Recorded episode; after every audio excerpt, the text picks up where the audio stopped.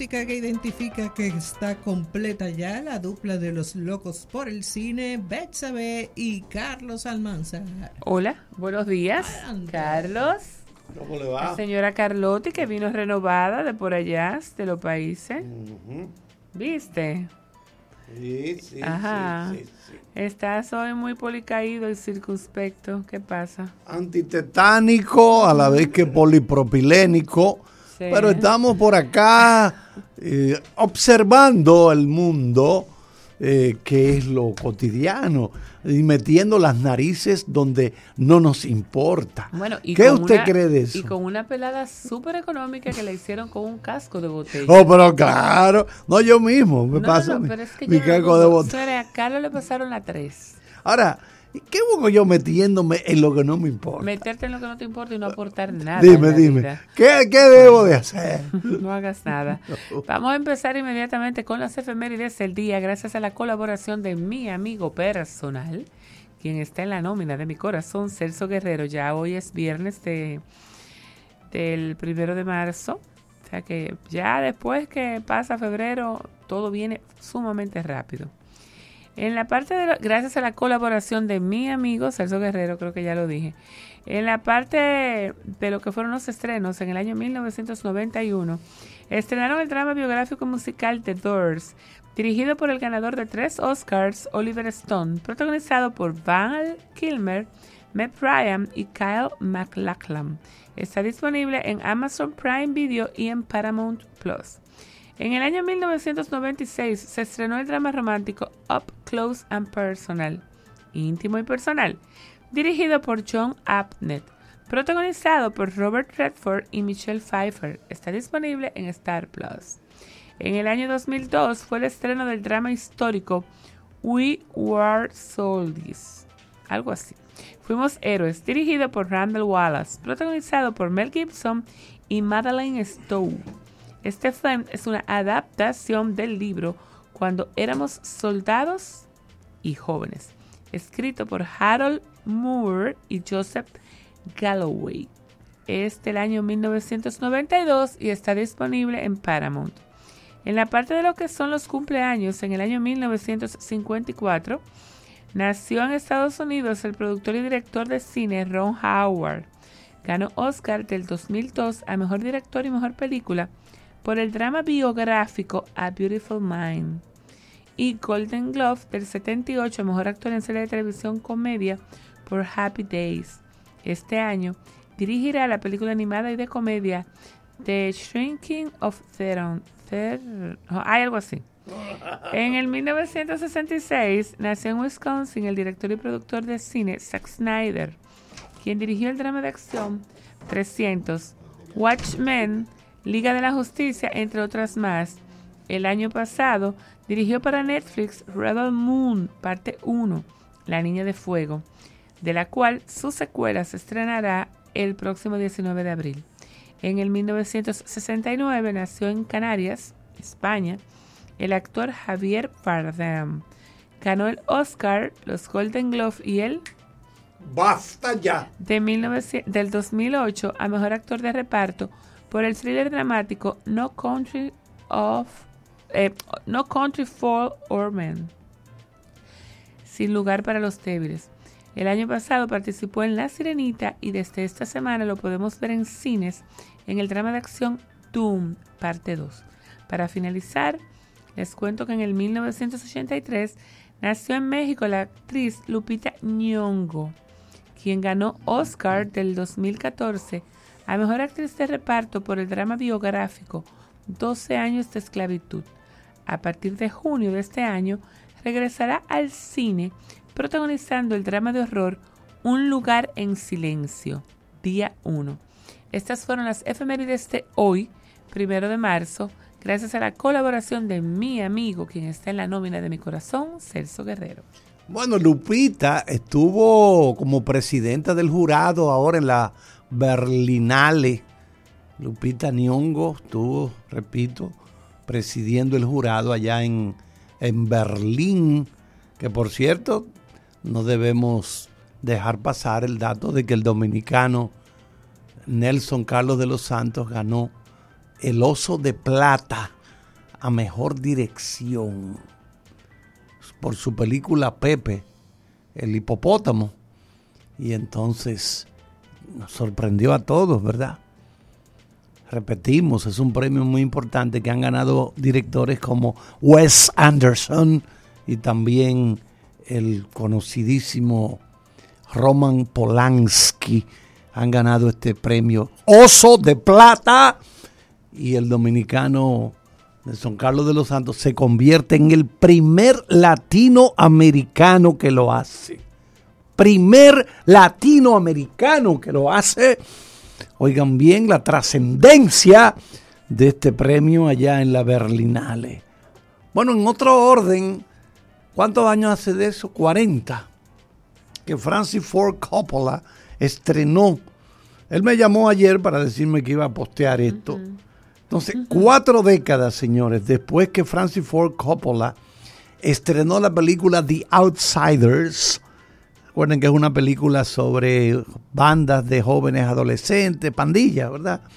Del año 1983. Ayer, Francis, nuestro hermano, Francis Ford, pues en su cuenta de Instagram compartió cintas, videos, de la audición que se hizo para esa película. Y allá aparecen de cajeta. Oye bien, Benítez, de cajeta. Estaban tan jóvenes que no sé, yo, yo, tuve que ver la foto varias veces. De cajeta. Oye, ¿quiénes estaban? Tom Cruise, Ralph Macchio, el de Karate Kid, Rob Lowe, Patrick Swayze, Diane Lane, Matt Dillon, Emilio Esteves y C. Thomas Howell de cajetas, de cajeta, todos. Y eso lo pueden buscar y pueden ver el video, porque ellos van en el proceso, ellos van repitiendo, mira, léete esto tú, y tú ahora lee tal cosa. Incluso leyendo parlamentos, líneas de personajes que nunca llegaron a interpretar. Pero lo interesante es eso, que Coppola como que se entusiasmó con esto y le, ayer colgó en su cuenta el video y explicó que aquello fue interesante porque cada uno de ellos estaba viendo lo que era la competencia, es decir, este está leyendo y el otro está viendo, oye, este me va a quitar este trabajo, ese tipo de cosas. Y dijo él, pudo haber sido una situación volátil, pero resultó ser muy positiva. Entonces también de ahí surgió el respeto natural y el la sensación de, bueno, de trabajar entre colegas. El resultado funcionó, resultó hermoso y me recordó de mis días cuando yo era consejero en un campamento. Dice Francis Ford Coppola. Busquen el video para que vean cómo están todos de cajeta de cajeta Rob Lowe, Tom Cruise, Patrick Swayze, Ralph Macchio, Diane Lane, Matt Dillon, Emilio Esteves y Thomas Howell en lo que son videos de la audición para la película The Outsiders del año 1983. El que yo se me hizo más difícil de reconocer fue a, a Rob Lowe. No se me parece en nada. Ahí está Emilio Esteves. Estaba nuevo. ¿Cómo que es nuevo? Pero ve acá. De cajeta están todos. De Tom Cruise. Tú lo reconoces a Tom Cruise ahí en el extremo derecho. Está, el más chiquito. Eh, eh, sí, bueno, él, él, y Esteves son los más pequeños, sí. Pero nada. ¿Qué tú me tienes ahí? Bueno, después de una mini de saludos, Héctor Luis Paula, que reporta la audiencia de San Francisco. Salúdame dos o tres personas y vamos arriba. Dale. Flasco Gutiérrez, como siempre, y a Sol Ángel Vilches. Este, lamentablemente falleció en esta semana. Ustedes saben que a mí siempre me toca aquí lo que es el, los obituarios del día. Kenneth Mitchell fue un actor eh, de origen canadiense que había nacido en noviembre de 1974 y falleció ahora en esta semana que recién finalizó pasada, el 24 de febrero, era un actor, como ya les dije, canadiense, y él era muy conocido por haber interpretado a Eric Green en la serie CBS Jericho. Luego también estaba en Star Trek del 2017 al 2021. En el cine apareció como Ralph Cox en la película biográfica deportiva Miracle del 2004 y como Joseph Danvers en la película de Marvel Studios del 2019. Este joven actor en el año 2020 reveló que le habían diagnosticado esclerosis lateral amotrófica. Esta es la ELA. Esa es una enfermedad que le dice la de Lou Gehrig, que fue aquel famoso jugador de, béisbol. que falleció de, la misma causa y que me parece que fue nombrada así la enfermedad. Eh, por él, por, la enfermedad por él, aunque es la ELA, pero para que la gente tenga una referencia de, de la sintomatología y eso. A partir de octubre del 2019, él se vio obligado a usar una silla de rueda eléctrica. Para incorporar la silla de rueda eléctrica de Mitchell, los showrunners de Star Trek Discovery dijeron que su silla de ruedas era una ayuda para moverse a consecuencia de una condición genérica. Ya, señores, esa enfermedad a él eh, fue tan rápido que, le, le degeneró que en agosto del 2020 él había perdido el uso de la voz debido a su enfermedad. Así que cuatro años después, a la edad de 49 años, lamentablemente se apagó la luz de Ken Mitchell.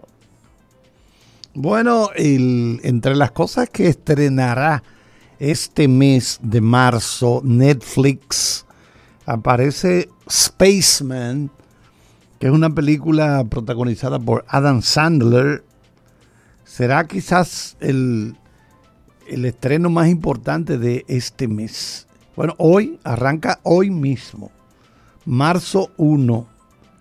Esta película, Spaceman, es una adaptación de la novela Spaceman of Bohemia, o el literalmente el hombre espacial de Bohemia, en la que esa la escribió Jaroslav Kalfar, la novela, y Sandler encarna a un astronauta checo que es enviado a lo más profundo del espacio, en, justo en el momento en que su vida personal se está desmoronando. ¿Qué ocurre? Que el personaje de Adam Sandler debe hacer un esfuerzo por mantenerse cuerdo, sano mentalmente, y, y lo que se supone es la única, la única cosa que lo acompaña. Es un arácnido alienígena gigante. Una araña será. Tú oíste esto, Benítez. La única compañía que tiene Adam Sandler allá arriba. Se embromó la, la araña. Esta película Spaceman se estrenó fuera de competencia en la Berlinale y también aparte de Adam Sandler tiene a Carrie Mulligan Isabella Rossellini, Kunal Nair, Lena Olin y Paul Dano entre sus protagonistas. El colega Benítez me dice que es loco con Adam Sandler, pero loco de amarrar. Tan loco que vamos a un cambio. Entonces el día 7 de este mes de marzo se va a estrenar The Gentleman o Los Caballeros, que es un spin-off, una derivación eh, de una de la comedia de Guy Ritchie, quien fue el esposo de Madonna, recuerden, y es un buen director británico. El 2019 hizo una comedia y de ahí se desprende.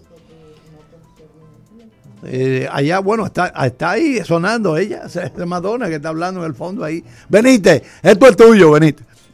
Con el botón de pago VHD en su aplicación móvil y portal web, usted podrá recibir pagos desde cuentas y estrellas VHD, así como desde tarjetas de crédito de todos los bancos. Solicítelo a su ejecutivo de negocios y prepárese para vender más. Conozca más en bhd.com.do. El banco como yo quiero. Banco VHD el futuro que quieres. Leasing Avis, expertos en movilidad. Creamos soluciones a la medida de tu empresa o proyecto. Leasing Avis es el programa de arrendamiento para sus equipos de movilidad para empresas o proyectos. Costo de seguro fijo. Gastos 100% deducibles. Y Tevis 100% deducible y sin pago inicial en adquisición. Tener todos los servicios de movilidad en una sola cuota mensual. Vehículos nuevos y servicios 24 horas.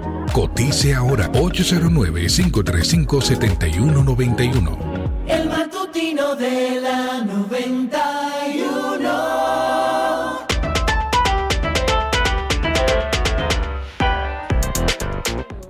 Aquí de vuelta estamos en Locos por el Cine de este viernes ya, primero de marzo. Recuerden sí que este mes ya es la Semana Santa, entonces este año a mí me parece que empieza en agosto, porque ahora todo el mundo está Semana Santa. ¿Cómo en agosto? Semana Santa, claro. Entonces, la Semana Santa es a finales de mes, empieza el 24 de marzo, De el marzo. domingo santo, o sea, el domingo de Ramos. Y después viene abril, que nos van a dar elecciones hasta por donde le dicen Cirilo.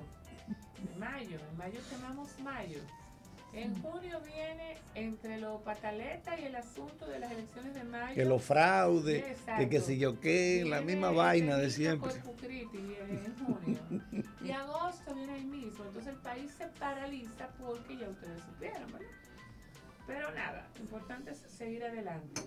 A quienes les gustan de las películas tontas, en, algunos, en algunas situaciones turcas, pero algunas con muy buen contenido, si usted está como yo, pues este fin de semana les recomiendo una película turca que es un éxito. Un Es un éxito drama. Éxito. Ajá, Es un drama romántico que ahonda en los vínculos amorosos y los daños de una dolorosa separación. Eh, o sea, no como yo en ese sentido, sino como yo que ando con el ánimo en el suelo. Pues Netflix lo va a enamorar con esta película que es un éxito.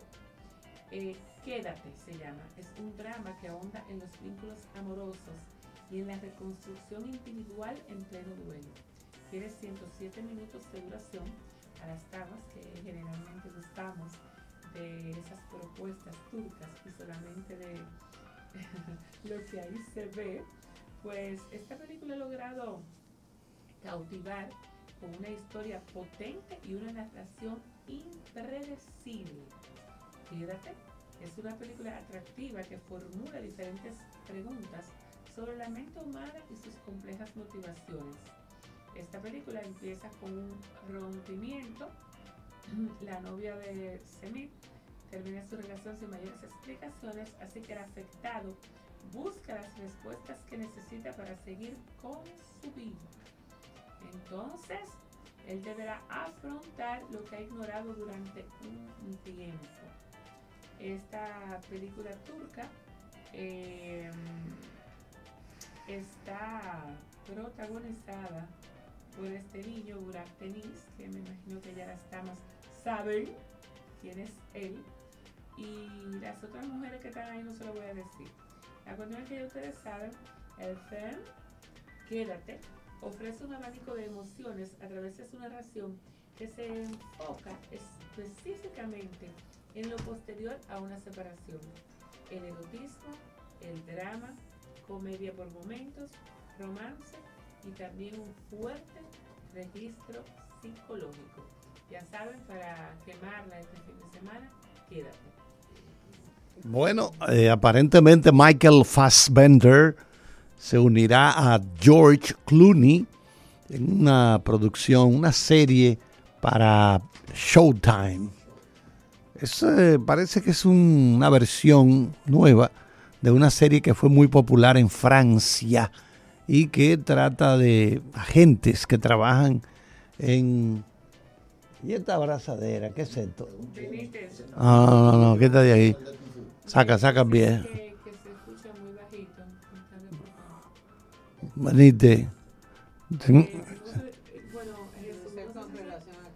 que, que Sí. Está hasta la tambora, ¿eh? Está hasta la tambora de alto. Eh. Bueno, pues nada, decíamos esto de, de Michael Fassbender, que estarían eh, estaría produciendo esta serie y dirigiendo algunos capítulos George Clooney. Recuerden que Fassbender estuvo en República Dominicana filmando parte de The Killer, el asesino, un hombre muy metódico, donde hay una partecita aquí donde él trabaja, un taxista, lo calimba, y sí, y pues imagínate, eso es parte de, para él eso no es nada. Calimbar a una gente, eso no es nada. Comerse un guineo, esos asesinos, así, esos matones. Parece que eso se filmó por ahí, por. ¿Cómo se llama esto? No sé si por Miches. Tú, de Mickey, que trabajaste en esa producción. Eso fue por Miches. Esa zona ahí donde está, donde viene mucho Michael Jordan. Eh, el día, la, el, son como 10 mil dólares por noche que cuesta eso por ahí. Sí, un billete, esa, esa zona. Oh, pero ven acá, pues ¿tú crees que eso es para ahí? No, eso es, para, eso es cierto nivel. Dígame. Acaban de colgar en la plataforma de Netflix la película La Laguna Azul. Esta película ya tiene 40 años. Qué nueva, ¿eh? 40 años. Nuevecita, nuevecita. La tuya, Carlos. Nueva, pero nuevecita. nuevecita. Ya saben, eh, ya se soltó y se anticipó a través de la adaptación del primer libro de Doom que ya viene un Doom 3. Ah, sí, Denis Villeneuve, pues así como que tiró una de esas. También estamos por aquí. Eh, dicen que el rol de Javier Bardem en Doom parte 2 tiene un matiz involuntariamente cómico que recuerda a la obra maestra de los Monty Python en la vida de Brian. Monty Python. Exactamente. Eh, dice Martin Scorsese que a él le importa tres pepinos. Tres pepinos. Que a usted le moleste la duración de las películas. Que si usted no quiere ir a la sala de cine a ver su película, Los Asesinos de la Luna, pues usted no se merece una película como esa que eso es para gente inteligente y que tenga un buen derríe para aguantar lo que es estar tres horas en un cine, que deberían de dar un intermedio, ¿verdad, Carlos? Para que la gente pueda ir al baño y todo eso. Ya ustedes saben también que por ahí solamente se está hablando de lo que son los premios Oscars, eh, que llegan ahora el próximo 12 de marzo. En, llegó también, perdón. Ah, el 10 de marzo, dice Carlotti, perdón. El, ay, yo creo que el 12 de marzo es el asunto de aquí. Eh, tengo una confusión. Ya está en Prime Video el mejor trabajo del director de Doom, la película de ciencia ficción que superó a Interstellar dos años después de su estreno. Eh, así que si usted es de los que tiene Prime Video, pues le digo que solamente tiene dos días para verla porque se la van a llevar. Esta película de ciencia ficción fue eh, nominada a premios 8 a premios 8, oye, a 8 premios Oscar. Esta se estrenó en el 2016, se llama La Llegada. Así que ya usted sabe, si usted es amante de ese tipo de cine, pues métase ahí en en Prime y aproveche lo que le da el, hecho de tener el, servicio de Amazon por esa parte. Eh, este niño, dime, tú estabas hablando ahorita ahí de Coppola. Tú sabes que Francis Ford Coppola ha dicho a través de su cuenta de Instagram cuál es la mejor película de su filmografía. Déjenme decirles que no es ni El Padrino ni Apocalipsis ¿Y cuál, es? Em, él dijo que de las películas de él eh, habían favoritas de su hija, que son Las Vírgenes Suicidas de 1999, Lost in Translation del 2003, María Antonieta del 2016 y Somewhere del 2000 2010. Son películas de ella. Él, ajá, exactamente. De Sofía. Él eligió sus primeras películas y no mencionó ninguna del 2010, ni siquiera Priscila, que acaba de estrenarse en cines. Eh, otras películas que fueron dirigidas, eh, que fueron elegidas por él, está Cabeza Borradora y El Hombre Elefante. Estas son de David Lynch. Cuando le llegó al momento en el que le preguntaban a, Coppola cuál era su mejor película, él no citó a ninguna de esas, bla, bla, bla, bla, bla. Él dice que su mejor película se llama La Ley de la Calle del año 1983, protagonizado por Matt Dillon, Mickey Rourke, Diane Lane, Dennis Hooper y Nicholas King Coppola, más conocido como Nicolas Cage. Ya saben, búsquenla a ver qué lo que, con qué lo que, la ley de la calle. Bueno, la actriz Emily Blunt está en conversaciones para participar junto a Dwayne Johnson, La Roca, en la película The Smashing Machine. The Smashing Machine, que marcará el debut como director de Benny Safdie.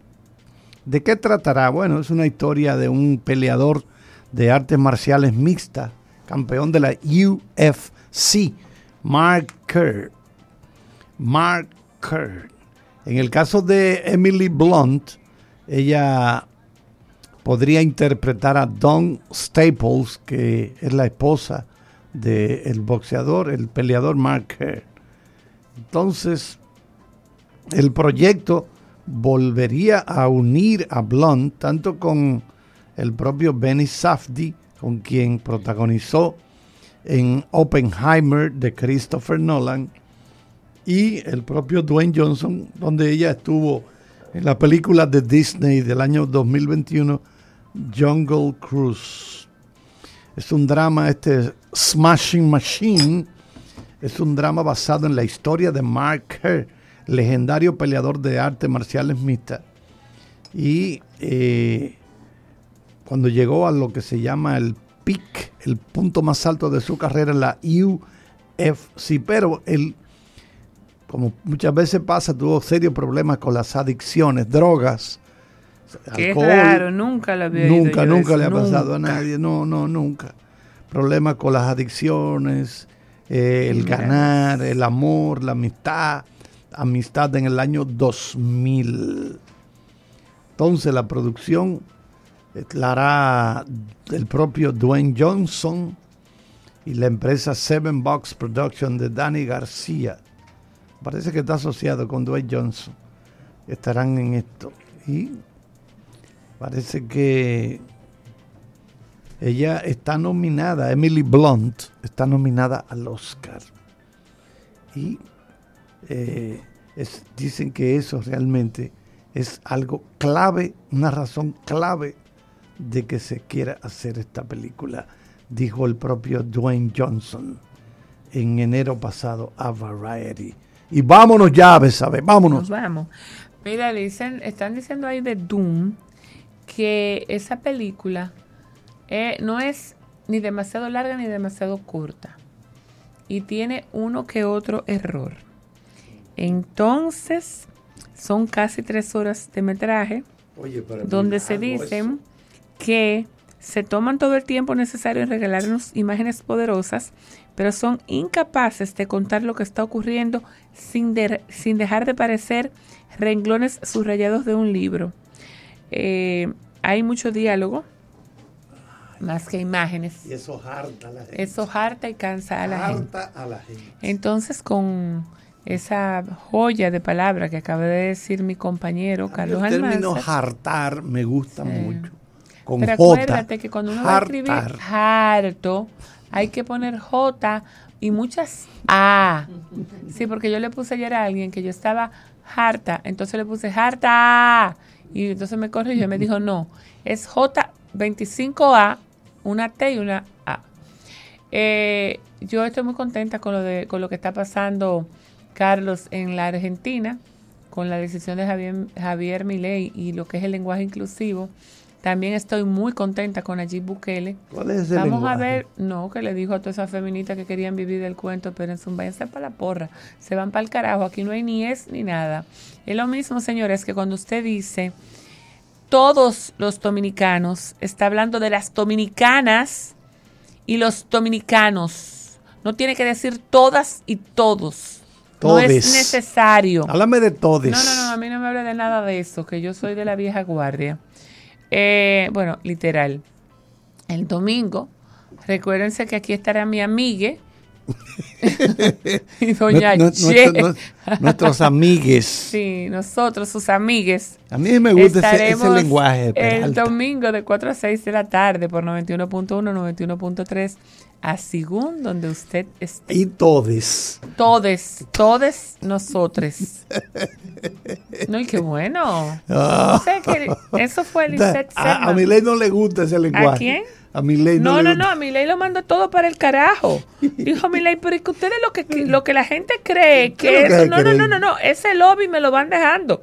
Igual que dijo eh, el otro, Bukele dijo, es que aquí se saca ahora mismo de los libros de texto que pagan ustedes ese lenguaje inclusivo, eso no va.